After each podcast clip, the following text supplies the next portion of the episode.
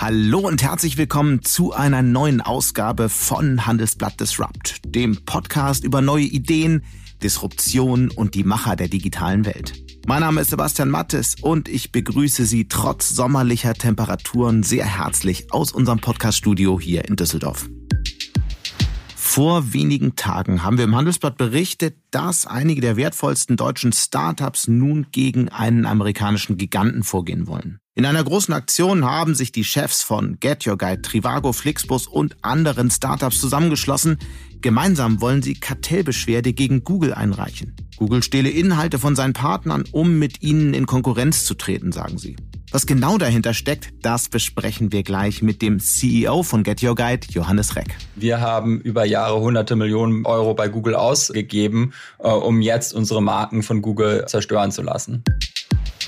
Bevor wir nach einer kleinen Sommerpause ins zweite Halbjahr starten, beschäftigen wir uns heute nochmal mit Themen und Technologien, die dann wichtig werden.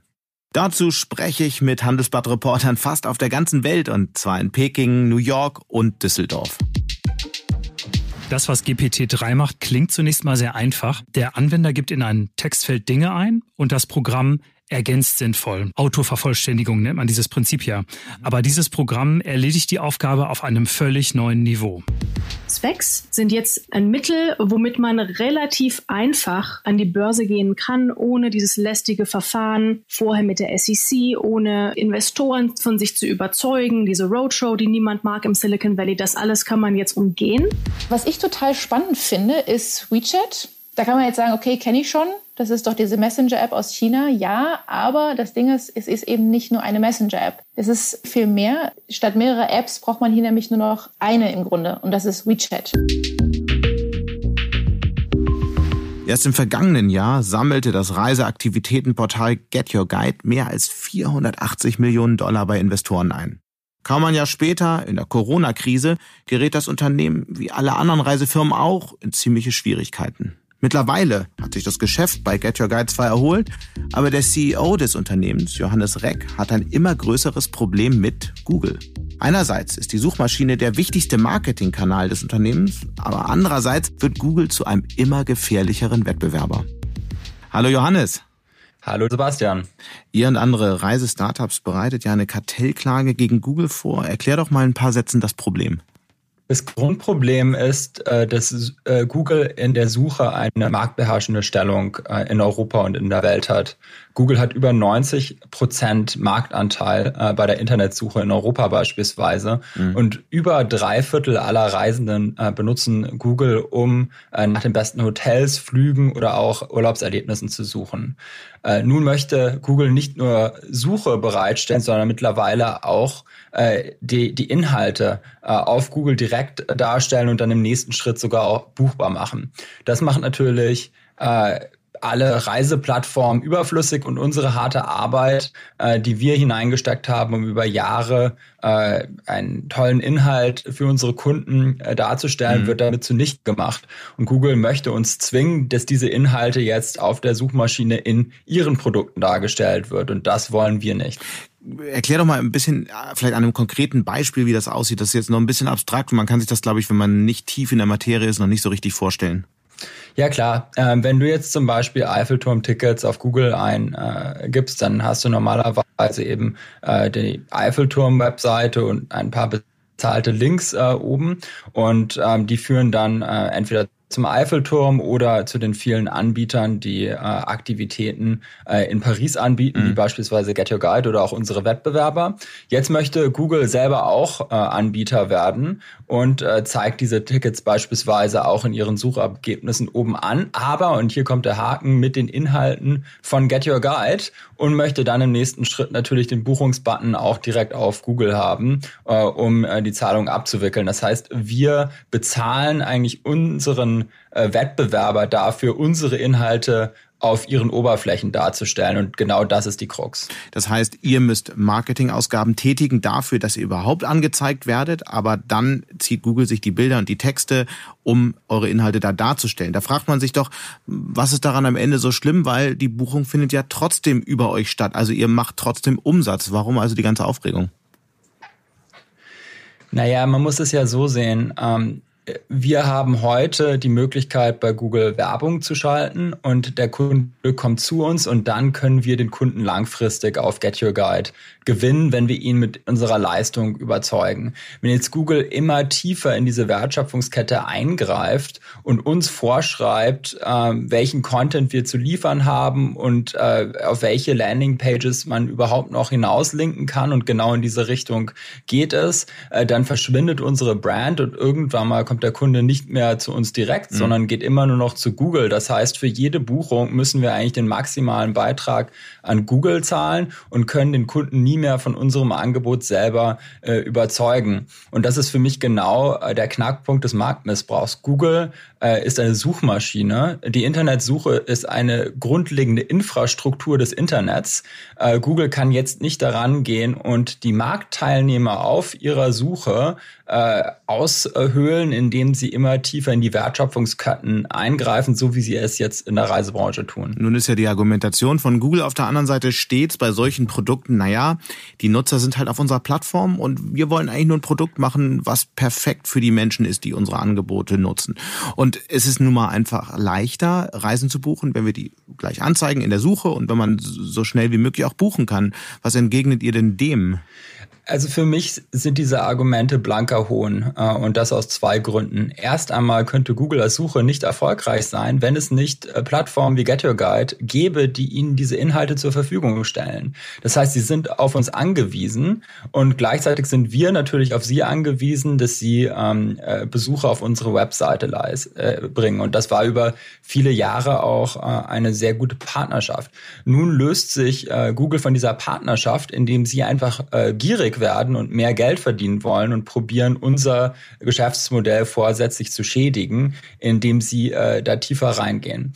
Zweitens äh, ist es für mich aber äh, ebenfalls blanker Hohn, äh, da Google niemals Daten geliefert hat, die diese Aussagen bekräftigen. Ganz im Gegenteil, wir haben Google immer wieder auch Daten aufgezeigt, die zeigen, dass Leute Plattformen wie beispielsweise Home2Go, Flixbus oder auch Get Your Guide äh, sehr wohl, sehr schätzen und auch haben wollen, da wir Spezialisten in unserem Bereich sind und da auch gute Arbeit machen. Mhm. Das heißt, äh, Google schädigt eigentlich den Kunden, indem sie ihm keine Auswahl mehr geben. Und äh, das nutzt am Ende weder dem Kunden noch Get Your Guide. Das nutzt nur einem Player und das ist Google.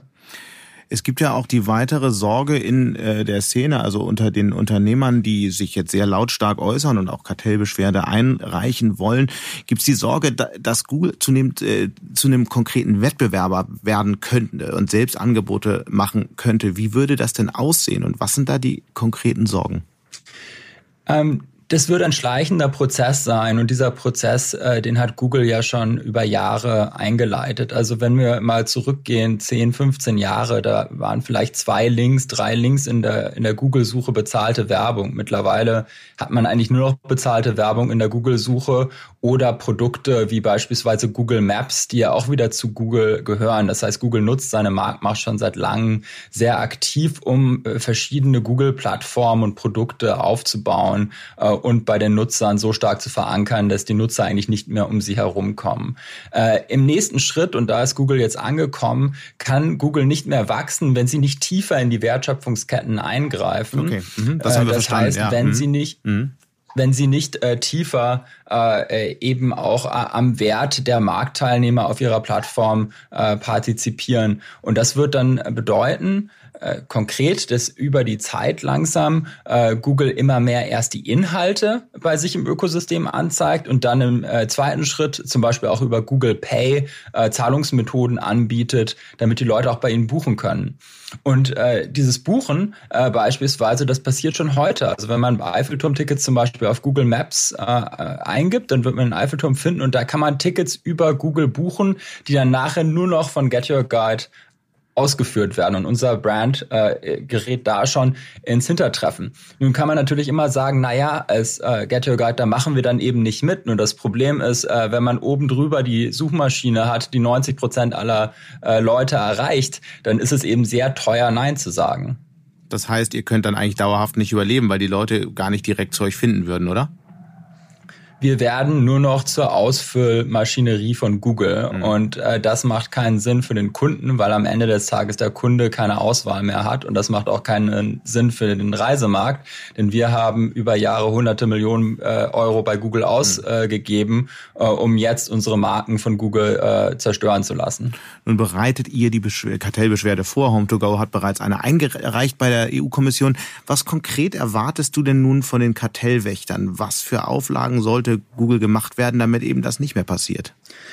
Ich denke, am Ende müssen wir differenzieren zwischen den Infrastrukturservices, äh, die Google anbietet, wie beispielsweise die Suche. Ähm, für mich gehört Maps auch dazu äh, oder auch Gmail ähm, die am Ende des Tages sehr stark reguliert werden müssen. Also ähnlich wie eine Strombranche. Man sagt ja auch nicht, äh, dass die Stromanbieter den Preis beliebig festsetzen können und dann nachher noch im Haushaltselektronikmarkt beispielsweise aktiv werden können. Ähm, das ist einfach ein Dammbruch, äh, der jetzt äh, passiert ist, der aber rückgängig gemacht werden muss und der reguliert werden muss. Und äh, dann im zweiten äh, muss man eben dafür sorgen, äh, dass die Daten, die Google hat über ihre Infrastrukturservices auch äh, dem Markt zugänglich äh, gemacht werden. Also beispielsweise Google besitzt im Flugbereich mit Abstand äh, die feinsten Daten und hat da sehr viel Geld auch investiert. Diese Daten werden mit niemandem geteilt, während gleichzeitig alle Reiseunternehmen aber ihre Daten mit Google teilen müssen. Also hier warum, ist es eine warum müssen, warum müsst, warum müsst ihr die Daten mit Google teilen? Äh, da, wenn man äh, in der Google-Suche äh, angezeigt werden äh, will heutzutage, man natürlich, äh, wie beispielsweise bei diesem Google-Produkt äh, für die Attraktionen, was ich vorhin beschrieben habe, seine APIs Google zur Verfügung stellen muss und gleichzeitig Google auch Content Agreements forciert mit den Anbietern, mhm. die dazu führen, dass Google Lizenzen für unseren Content und unsere Daten hat und diese in Echtzeit eingespielt werden. Ganz kurze letzte Frage. Habt ihr das Gefühl, dass die Dimension des Problems Problems in der Politik erkannt wurde? Nein, absolut nicht. Und äh, ich denke, was wir hier sehen, ist nur die Spitze des Eisberges. Ich denke, die Deutschen werden das zu spüren bekommen in dem Moment, wo es mal über, ich sage jetzt mal, für uns kleinere Branchen wie die Reisebranche hinausgeht und wirklich ans Eingemachte äh, geht. Und wir wären absolut naiv zu glauben, dass nicht genau das gleiche Spiel, was jetzt momentan in der Reisebranche passiert, nicht auch in ein paar Jahren im Automobilbereich äh, passieren wird. Da wird Google ebenfalls über Maps und über Autonomous Driving anfangen, immer stärker die Regeln vorzuschreiben. Und irgendwann mal werden unsere Kernindustrien und unsere Marken und unsere Lieferanten ausgehöhlt äh, werden und nur noch zu Vollstreckern äh, des großen Monopols äh, werden. Und ich denke, wir müssen uns jetzt überlegen, wollen wir in so einer Welt mitspielen oder wollen wir da auch klare Regeln definieren? In anderen Bereichen in Deutschland gibt es sehr klare Regeln. Unsere Stromanbieter können nicht machen, äh, was sie wollen. Äh, sogar unsere Autoindustrie Industrie kann nicht machen, was sie will. Aber Google kann bei uns in Deutschland mehr oder weniger tun und lassen, äh, was es will. Und das ist nicht richtig so, äh, da es ein äh, Unternehmen ist, das eine ganz essentielle Infrastruktur in unserem Land zur Verfügung stellt. Und deswegen muss es reguliert werden. Eine ganz klare Position. Wir werden das auf jeden Fall weiter verfolgen und sehr, sind sehr gespannt, wie die nächsten Schritte aussehen werden. Ganz herzlichen Dank, Johannes Reck. Danke vielmals, Sebastian und das Handelsblatt-Team. Und damit kommen wir zu den Themen und Technologietrends, die in den nächsten Monaten wichtig werden. Dafür werfen wir zunächst einen Blick in internationale Medien und stellen uns die Frage, welche Themen dort gerade an Bedeutung gewinnen. Mit dieser Frage beschäftigt sich Oliver Hayden von Press Relations in einem regelmäßig erscheinenden Report für Signals die wichtigste Frage, wie funktioniert das und wie geht ihr dabei vor? Ja, das äh, in einem Satz gesprochen funktioniert für Signals oder der Ansatz von für Signals ist ganz einfach äh, nach neuen Themen zu suchen, die aus unserer Sicht das Potenzial haben, zu Trends zu werden. Das mhm. ist es in einem Satz. Ähm, das dient für Kommunikationsverantwortliche, Marketingverantwortliche, Researcher, Strategieverantwortliche, äh, für das Agenda-Setting letzten Endes. Und wie wir damit vorgehen, ist halt, dass wir tatsächlich in schlagkräftigen Medien mit kraftvollen Redaktionen weltweit gucken, ähm, welche neuen Begriffe da auftauchen, weil die Grundidee ist, ähm, so ähnlich wie bei einer Geburt eines neuen Kindes, das erste, was es bekommt, ist ein Name und so ähnlich ist es auch mit neuen Themen. Und da steigen wir jetzt so richtig ein. Was ist denn das Spannende spannendste Thema aus deiner Sicht, was in den nächsten Monaten auf uns zukommen wird? Also vielleicht nicht direkt auf uns hier in Deutschland, aber spannend vor dem Hintergrund von Corona finde ich, äh, was in Südkorea gerade passiert. Wir wissen ja alle, Südkorea ist mit der Krise mit am besten äh, umgegangen und äh, Südkorea hat jetzt wie viele andere Regierungen auch ein riesiges Konjunkturprogramm für Corona mhm. ähm, äh, auf die Strecke gebracht. Aber es gibt einen entscheidenden Unterschied zu vielen anderen Programmen. Es ist eben nicht mit der Gießkanne und es ist auch nicht mit irgendwelchen unspezifischen Klima- oder Technologiezielen, sondern es fordert, fördert oder verlangt nichts weniger als die komplette Transformation der koreanischen Wirtschaft. Okay. Und zwar in eine sogenannte Untacting Economy. Und die Untacting Economy ähm, heißt, sie suchen nach Technologien, nach Geschäftsmodellen, nach Konzepten, die möglichst die Notwendigkeit verringern, dass sich Menschen noch persönlich gegenüberstehen. Natürlich nicht im privaten Bereich, mhm. aber in allem, was Business, Handel und so weiter ist. Und äh, sie gehen dabei vor mit äh, nach einem Stufenplan. Das fängt an mit Remote Work Systems, die sie entwickeln. Das geht weiter mit äh, digitalen Zwillingen von Büros. Und es hört noch lange nicht auf mit Robotern, Drohnen, autonomen mhm. Fahrzeugen und einer völlig neuen äh, Ebene einer digitalen Infrastruktur. Und wenn wir uns jetzt mal die, ihr analysiert ja viele Medienberichte darüber, wenn wir uns jetzt mal die Medienberichte anschauen, wie wird darüber berichtet? Ist das eine positive Entwicklung? Ist das bewundernswert? Wie ist da euer Eindruck? Also es wird äh, bewertet im Grunde genommen in der Form einer Bewunderung, muss man fast sagen. Ähm, Südkorea ist ja in vielerlei Hinsicht erstaunlich, ist ein relativ kleines Land und trotzdem gehört es äh, mit seinen Unternehmen zu den technologisch führenden Nationen dieser Welt und auch bei der Digitalisierung ist es ganz weit vorne. Und dieses Programm unterstreicht im Grunde genommen aber diese, diese technologieaffine Kultur, die dahinter steckt. Und der Punkt ist halt auch, wenn in vielen Ländern ähm, die Programme so ein bisschen in Sonntagsreden versanden gerne, kann man bei Südkorea halt davon ausgehen, dass darauf halt wirklich wirklich etwas folgt. Und das wird halt auch in den Medien betont. Deswegen ist es aus meiner Sicht oder aus der Sicht unserer Analysten nicht einfach heiße Luft in dem Fall, sondern mhm. es könnte dazu führen, dass Südkorea an der Stelle sogar Ländern wie China und den USA die Rücklichter zeigt. Mhm. Du hast ja noch weitere Trends mitgebracht. Wie viele sollten wir uns jetzt anschauen? Wie viele sind wichtig für uns die nächsten Wochen und Monate? Also es gibt hier eine ganze Menge. Ich habe insgesamt 13 auf der Die werden wir heute nicht schaffen.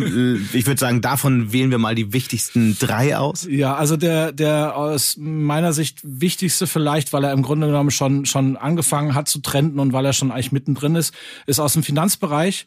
Ähm, da gibt es die sogenannten Quants. Äh, die Quants, das sind äh, quantitativ arbeitende Analysten, die arbeiten mit Algorithmen, mit KI und so weiter. Die gibt es schon sehr lange. Äh, die haben immer so ein Schattendasein geführt in der Analystenwelt. Ähm, so ein bisschen sowas was Nerdiges. Mhm. Und die treten jetzt aber so langsam raus aus diesem, äh, aus diesem Schatten mit Hilfe von KI. Warum? Äh, die Verbindung von KI, äh, satellitengestützten Daten und auch vielen Dingen mehr ähm, gibt denen die Möglichkeit, eine dynamische Echtzeit-3D-Welt zu beobachten und dann da ganz andere Analysen zu Aktienentwicklungen zu schaffen. Zum Beispiel? Naja, die beobachten zum Beispiel Warenströme. Die schauen sich dann an mit Satelliten, wie viele LKWs tatsächlich eine bestimmte Firma verlassen, mhm. wo wirklich äh, Betrieb ist, wie viele bei Handelsunternehmen in China war das zum Beispiel der Fall. Die gucken sich die Parkplätze Umsätze an, wie voll die sind, zu welchen Tageszeiten und schließen daraus dann, wie viel Umsatz das Unternehmen halt wirklich macht. Und mhm. das machen die dann wiederum mit Algorithmen, das machen die dann wieder mit KI. Und diese, diese Next Level äh, Quant äh, Vorgehensweise, das ist halt eben das, was die aus dem Schatten der Standardanalysten äh, quasi herausbringen. Dann würde ich sagen, schauen wir nochmal auf Trend 2 und 3. Was sind so die Dinge, auf die wir noch achten sollten in den nächsten Wochen und Monaten? Also das Thema Cyber Resilience ähm, ist aus unserer Sicht ein Thema, was viel zu lange so ein bisschen auch ein Schattendasein geführt hat, was auch aus dem Schatten heraustritt inzwischen, äh, weil die Swiss Re, einer der größten Rückversicherer der Welt, äh, laut Financial Times dieses Jahr einen 22-prozentigen Anstieg bei Cyberattacken erwartet. Das war auch schon vorher ein kritisches Thema. Durch Corona und Homeoffice und entsprechend äh, schwächere Sicherheitssysteme wird es halt noch viel mehr ein Thema. Dahinter steckt aber noch viel mehr. Es steigt einfach dramatisch die Anzahl an Sabotageakten, wo ganze Produktionslinien lahmgelegt werden, äh, Stehlen geistigen Eigentums und so weiter und so fort, sodass die Swiss Re fordert, dass in Zukunft alle Unternehmen, die noch irgendwie am Aktienmarkt reüsieren wollen, äh, im Grunde genommen ein Reporting machen müssen, ähnlich dem Geschäftsbericht, ähnlich der Nachhaltigkeitsberichterstattung, äh, wo sie genau auflisten, welche Cyberrisiken bestehen und wie sie dagegen mhm. vorgehen. Auch das hat uns ja bei Handelsblatt Disrupt schon öfter beschäftigt. Und kommen wir mal zu Trend 3. Trend 3 ähm, ist für mich, ähm, ja, wie soll ich sagen, ist, das ist vielleicht ein Thema, was auch technologiegetrieben ist, aber vielleicht nicht ganz so ähm, vorteilhaft ist. Es nennt sich der Third Level äh, Digital Divide. Mhm. Ähm, das ist auch etwas, was in Corona-Zeiten äh, hochgekommen ist. Ähm, es spricht davon, dass sich die Bevölkerung sozusagen oder die Arbeitswelt immer mehr in zwei Klassen aufteilt, nämlich äh, die eine Klasse, die ähm, digitale Techniken mehr konsumiert und die andere Klasse, die digitale Techniken auch produziert. Mhm. Und das dann wird von diesem Third Level Digital Divide ähm, gesprochen, ähm, der sozusagen die Arbeitswelt, aber auch die ähm, gesamte Welt im Grunde genommen zunehmend aufteilt. Und das Was für Beispiele werden da diskutiert? Konkret, das ist ja noch ein bisschen abstrakt für viele wahrscheinlich. Naja, es fängt halt damit an, dass man ähm, jetzt feststellt, dass es einfach äh, Homeoffice-fähige Arbeitsplätze gibt, mhm. die strukturell im Vorteil sind und es gibt aber viele andere Arbeitsplätze, die es nicht sind mhm. und die dadurch einen strukturellen Nachteil haben Aha. an vielerlei Stellen. Okay. Das ist absolut meine Meinung. Das Recht auf Homeoffice, was die Bundesregierung gerne einführen würde, ist eine dramatische Bevorzugung einer nicht ganz großen, also vieler Menschen, aber eben nicht der Mehrheit. Äh, wichtiger, wichtiger Trend. Was hat dich denn am meisten überrascht beim Blick auf die internationalen Veröffentlichungen in Bezug auf Technologie und Innovation? Naja, mein, äh, oder ich sag mal so, zu meinem Steckenpferd ist so ein Stück weit über die Zeit die, tatsächlich die Landwirtschaft geworden, weil da immer wieder technologische Entwicklungen passieren, die mich völlig überraschen und weil man ja auch immer so ein bisschen denkt, das ist so eine, ist ja die älteste Branche der Welt im Grunde genommen und die verbindet man nicht sofort mit Technik. So, und da gibt's ja jetzt inzwischen schon Smart Farming oder Landwirtschaft 2.0, Architekt, das kennt man schon so ein mhm. bisschen, Roboter, KI, satellitengestützte Daten und CRISPR. Es kommt da jetzt noch was Neues dazu. Forscher haben ein sogenanntes Pixel Farming Konzept entwickelt oder Companion Farming. Heißt, ist eine Mischkultur. Das heißt, die machen auf ganz, ganz, ganz kleinen Flächen oder Parzellen setzen die ganz viele verschiedene Pflanzenarten zusammen, äh, was den Vorteil hat, dass diese Durchmischung von Pflanzen dazu führt, dass eine Pflanze um 25 Prozent höhere Erträge hat. Mhm. Was besser ist und vor allem viel schneller da ist als eine Züchtung, besser ist als die Genschere und vor allen Dingen viel besser ist als das mit Dünger zu machen. Das okay. erreicht man schlicht nicht. Und warum glaubst du, dass das mehr ist als einfach nur ein weiteres schickes Schlagwort. Du hattest ja so viele genannt eben. Ja, weil es halt einmal eben dieser Effekt des Ertrags, 25 Prozent ist so eine Hausnummer. Mhm. Und der andere Punkt ist, es ist halt auch hochtechnisiert. Denn der Punkt ist, diese kleinen Parzellen, das wäre ja von den Parzellen her ein Rückschritt Richtung Mittelalter. Aber dadurch, dass man inzwischen die Technik zur Verfügung hat oder ein Bälde, nämlich eben ganz kleine Roboter, wirklich die so großen wie Bienen im Grunde genommen, bis zu größeren Robotern und das alles mit einem KI-System verbinden kann, ist man in der Lage, diese Mischflächen genauso effizient zu bewirtschaften, mhm. wie man das heute mit großen Feldern macht. Und das ist das Spannende daran. Oliver Heiden, ganz herzlichen Dank. Dankeschön. Und nun geht's nach New York zu meiner Kollegin Astrid Dörner, die sich mit einem Thema beschäftigt hat, das zunächst nach reiner Finanzmathematik klingt. Es geht um die sogenannten Specs. Die Abkürzung steht für Special Purpose Acquisition Companies und die erleben gerade einen unheimlichen Boom. Astrid, die Wall Street hat ja ein neues Lieblingsthema und das sind sogenannte Specs. Das hat ja erstmal vor allem was mit Finanzmärkten zu tun. Warum ist das für Leute wichtig, die sich für Technologie interessieren? Das ist ein sehr großes Thema, gerade im Silicon Valley, Sebastian, weil du erinnerst dich, wir reden ja schon lange darüber, wann endlich Airbnb an die Börse geht, warum die Startups die so hoch bewertet sind, immer noch privat sind und, mhm. und den Gang an die Börse scheuen. Und Specs sind jetzt ähm, ein Mittel, womit man relativ einfach äh, an die Börse gehen kann, ohne dieses lästige Verfahren vorher mit der SEC, ohne ähm, äh, Investoren von sich zu überzeugen, diese Roadshow, die niemand mag im Silicon Valley, das alles kann man jetzt umgehen und quasi durch die Hintertür. Okay, aber sag doch vielleicht in zwei, drei Sätzen, wie funktioniert das genau? Warum kann man das dann auf einmal umgehen? Äh, ein Zweck ist ähm, eigentlich nur eine Hülle, also ein, ein Mantelunternehmen, das mhm. relativ schnell an die Börse gehen kann. Und dieses Unternehmen sucht dann mit dem Geld, was es eingesammelt hat, ähm, Übernahmeziele. Also könnte jetzt ein, ein Hedgefondsmanager, sagen wir mal, ein ähm, Spec an die Börse bringen und sich dann zum Beispiel mit Airbnb einigen äh, und das Unternehmen übernehmen und dann sozusagen durch die Hintertür an die Börse führen. Warum sollte man denn als Anleger in sowas überhaupt investieren, wenn man gar nicht weiß, was da am Ende an die Börse gehen wird?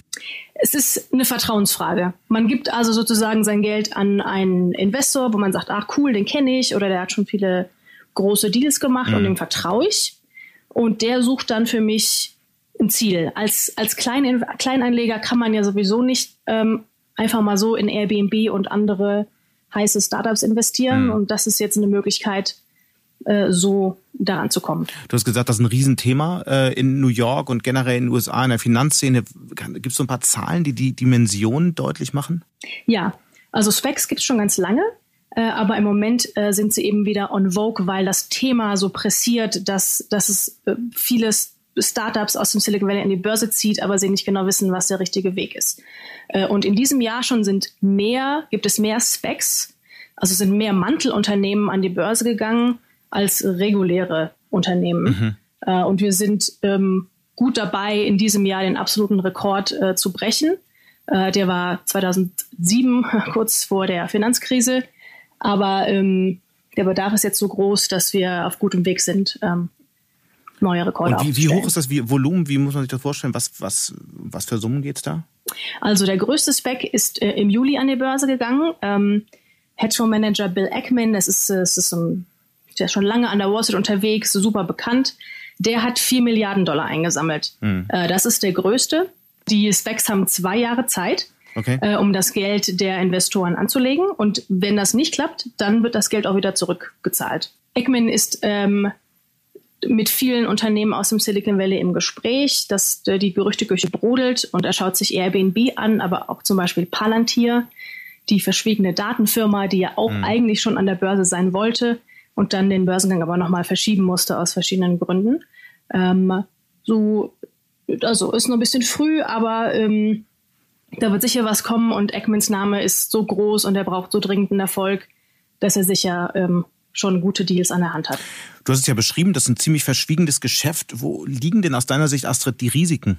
Die Risiken für Kleinanleger sind natürlich zum einen die große Intransparenz. Man gibt sein Geld irgendwo hin und hofft, dass da was Gutes bei rauskommt.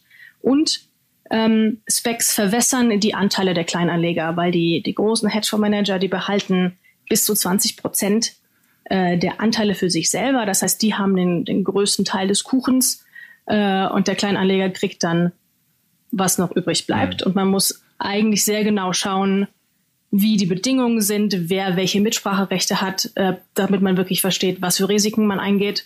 Fakt ist natürlich, dass das tun die wenigsten und das ist wirklich mehr so ein Vertrauens, Vertrauensbeweis. Ähm, und man ist natürlich dann auch davon abhängig, wie lange der Spec denn die Anteile hält. Und wenn der die irgendwann schnell verkaufen will, könnte sich das auch rapide auf den Aktienkurs auswirken.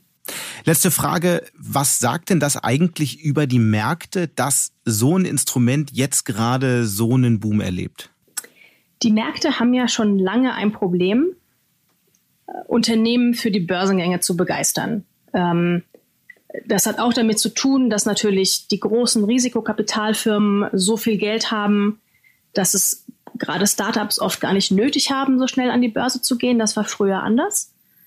Ähm, und bei klassischen Start, bei klassischen Börsengängen geht man, ist man so an, ein sehr starkes Korsett gebunden. Dann irgendwann entscheidet man, okay, wir gehen am Montag an die Börse. Wenn das aber gerade ein schlechter Tag ist, die Stimmung schlecht ist, dann muss man damit leben. Der Börsengang von Uber zum Beispiel äh, war an einem Tag, wo es große Unruhe in Sachen Handelsstreit gab. Und das war mit ein Grund, warum der Börsengang gefloppt ist und das oft färbt dann so die ganze Stimmung, ähm, mit der ein Unternehmen dann lange leben muss.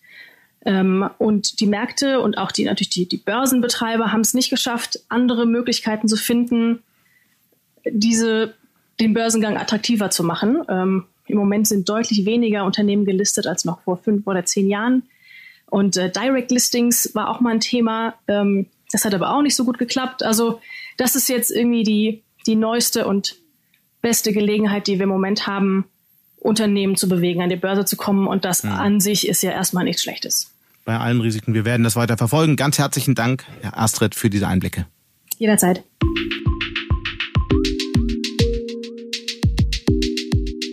Und damit schalten wir weiter zu meiner Kollegin Dana Heide, die heute nicht in Peking ist, sondern gerade nach Wuhan gereist ist, äh, an den Ort, wo einmal die Corona-Pandemie ausgebrochen ist.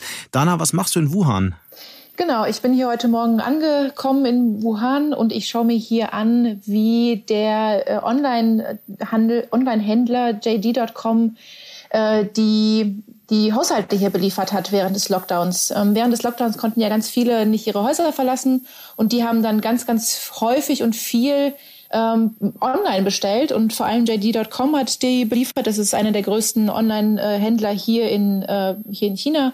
Und die haben, äh, nur mal eine Zahl zu nennen, 6000 Tonnen äh, an Lebensmitteln an drei Millionen äh, Menschen hier in, in Wuhan ähm, ausgeliefert. Und ich schaue mir an, wie die das gemacht haben. Die haben das zum Beispiel unter anderem auch mit autonomen Lieferrobotern gemacht, die hier teilweise wirklich ganz alleine rumgefahren sind, ohne äh, jegliche Steuerung. Mhm. Und genau, das schaue ich mir, das schaue ich mir hier gerade an. Was hat dich am meisten überrascht, was, hast, was du bisher gesehen hast? Die Masse natürlich, ne? Vor allem, also die, wie sie das gemacht haben, auch das Engagement der Menschen hier. Und äh, ja, also ich meine, dass ein Roboter rumfahren kann ohne jegliche Barrieren, ohne jegliche Anleitung.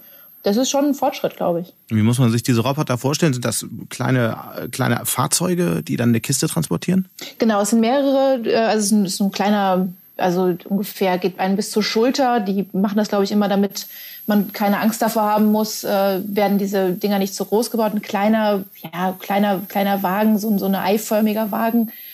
Und da werden dann die, ähm, die, die, ja, die Pakete reingestellt, die fahren dann autonom zu den äh, Haushalten hin und da werden sie dann wieder rausgeholt und verteilt, sozusagen, vor mhm. die Compounds, vor diese, vor die Wohnanlagen dann, genau blicken wir noch ein bisschen breiter auf China. Du beobachtest ja die Technologieszene jetzt seit einer ganzen Weile. Gibt es so einen Trend oder eine Entwicklung, die wir aus deiner Sicht im Westen gerade unterschätzen? Ja, also was ich total spannend finde, ist WeChat. Da kann man jetzt sagen, okay, kenne ich schon. Das ist doch diese Messenger-App aus China. Ja, aber das Ding ist, es ist eben nicht nur eine Messenger-App. Es ist viel, viel mehr und da kommt dieses Prinzip One App for All, äh, eine, eine App für alles. Mhm ins Spiel. Ähm, statt mehrerer Apps braucht man hier nämlich nur noch eine im Grunde und das ist WeChat. Erzähl mal so, was macht die App alles? Also was machst du persönlich auch mit der App alles? Ja, also ganz, ganz viel in ganz vielen verschiedenen Bereichen. Ich persönlich versuche es ein bisschen zurückzudrehen, weil ich da auch kritisch drauf blicke, aber man kann da im Grunde alles machen. Also ich kommuniziere damit mit Freunden. Jeder ist auf WeChat, berufliche Kontakte sind auch auf WeChat, Freunde sind auf WeChat, Bekannte. Man hat da Gruppen, äh, wo man sich verabredet. Ich organisiere meine Sporttrainingsstunden über WeChat oder ich bezahle alles über WeChat, soweit es geht. Und das funktioniert dann so, dass zum Beispiel, jetzt hier mal das Beispiel von, den, von, dem, äh, von meinem Boxstudio, wo ich hingehe, die haben eine eigene, ein eigenes kleines Programm innerhalb von WeChat. Und wenn ich mich da jetzt äh, anmelde, um Trainingsstunden zu buchen, muss ich, muss ich meine Daten nicht neu eingeben, weil die einfach das Login von dem WeChat-Account nehmen. Das heißt, es macht es total bequem, anders als wenn man jetzt noch mal eine zweite App hätte, wo man sich dann wieder einloggen muss, wo man sich wieder ein Passwort ausdenken muss. Ich kann in der App eben drin bleiben und muss gar nicht rausgehen. Und das, da gibt's noch ganz viele äh, weitere Beispiele, was, was man damit machen kann. Mhm. Ist auch so ein bisschen wie Facebook. Also man kann da auch posten, wenn man im Urlaub ist und äh, ja, teilen will, wie schön das Wetter ist. Ähm, das ist einfach, man muss diese App im Grunde nicht verlassen. Wie erklärst du dir eigentlich, dass im Westen sowas nie entstanden ist? Weil da ist ja alles, was du beschrieben hast, eigentlich in, über mehrere Apps verteilt. Facebook hat zwar immer wieder versucht, äh, WhatsApp in Teilen mhm. in diese Richtung zu entwickeln, aber es hat nie geklappt. Woran liegt das? Weil man sozusagen, also hier in, in China, diese, diese Apps muss man kritisch sehen, da, da werden Daten abgezogen, da werden, das ist alles nicht verschlüsselt, äh, die kann, jeder kann diese Nachrichten, die ich mir mit meinen Freunden hin und her schicke, kann, äh, die können gelesen werden, die werden auch mit Sicherheit gelesen von staatlichen Stellen, mhm. auch von dem Unternehmen selber. Ähm, und das muss man kritisch sehen und deswegen würden das, glaube ich, viele Menschen in Deutschland zum Beispiel nicht nutzen. Aber warum, und das verstehe ich nicht, also ich kann es mir nicht erklären, warum das deutsche Unternehmen nicht entwickeln. Unter datenschutzrechtlichen äh, Grundsätzen einfach so eine App entwickeln, die zum Beispiel äh, Nachrichten nach einer gewissen Zeit löscht. Das gibt's ja auch. Oder verschlüsselte Nachrichten verschickt oder auch mit Zahlungsdienstleistungen, die einfach für eine bestimmte Zeit gespeichert werden, was man da an Zahlungen hin und her schiebt, aber das dann gelöscht wird. Ich glaube, das, das wäre ein, ich glaube, das wäre ein Riesenmarkt. Mhm. Also ich kann es mir nicht erklären, warum das nicht gemacht wird. Wenn du mal so ein bisschen auf die nächsten Monate schaust, gibt es noch ein Thema, von dem du glaubst, dass es in den nächsten Wochen oder Monaten an Bedeutung gewinnen wird? Ja, ich glaube, das Thema Roboter wird noch ein Thema werden in Europa. Hier in China ist es schon ein großes Thema. Desinfektionsroboter sind hier auf dem Vormarsch.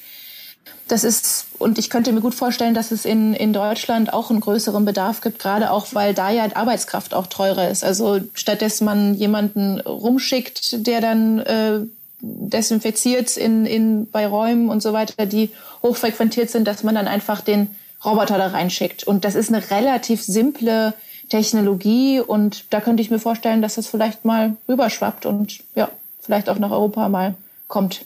Das heißt, die Corona-Krise wird zu einem Katalysator für den zusätzlichen Einsatz von Robotern?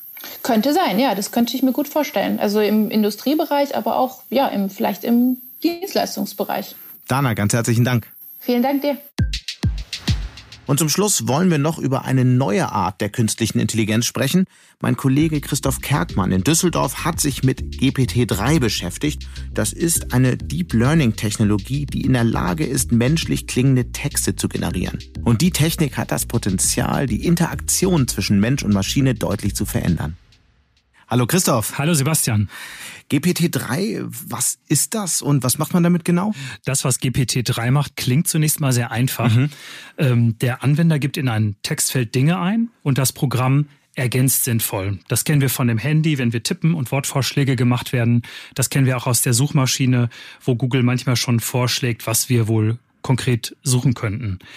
Autovervollständigung nennt man dieses Prinzip ja. Mhm. Aber dieses Programm erledigt die Aufgabe auf einem völlig neuen Niveau. Okay, mhm. und wo sieht, also mhm. gibt es da Beispiele für?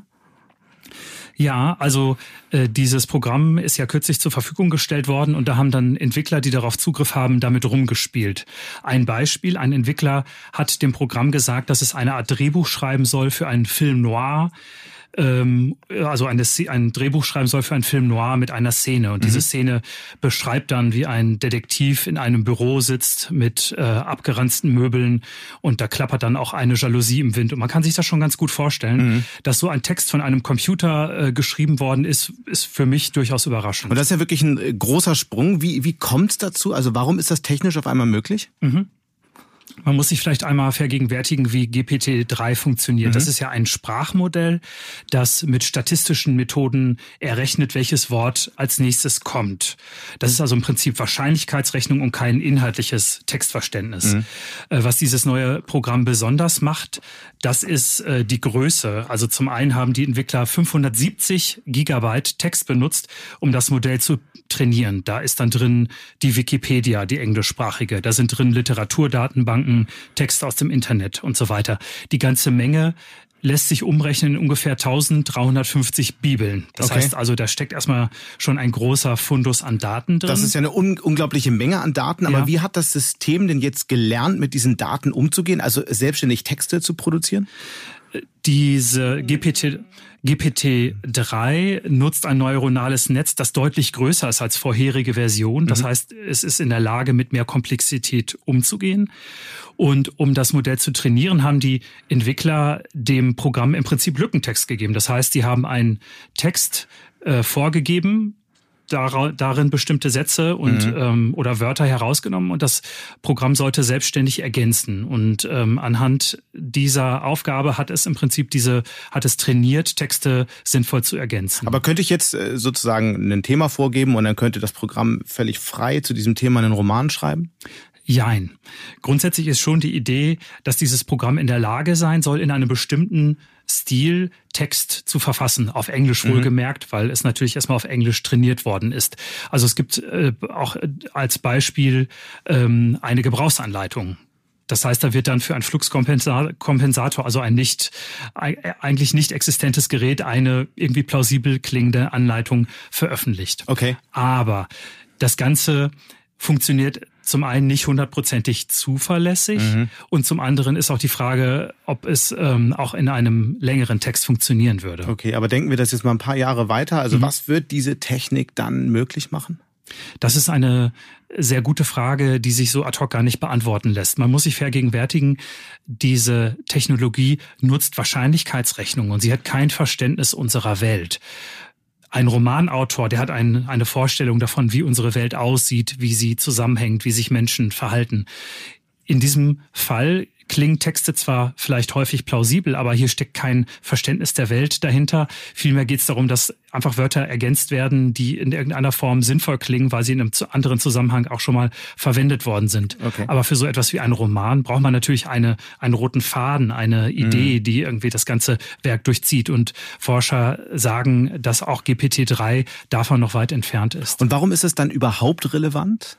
Künstliche Intelligenz wird zunehmend eingesetzt, um auch Denkaufgaben zu automatisieren. Ein Beispiel Chatbots. Das heißt, man wendet sich an, an ein Unternehmen, hat eine Frage als Kunde und dann ähm, beantwortet ein Computerprogramm eben diese Frage, gibt Antworten. Mhm.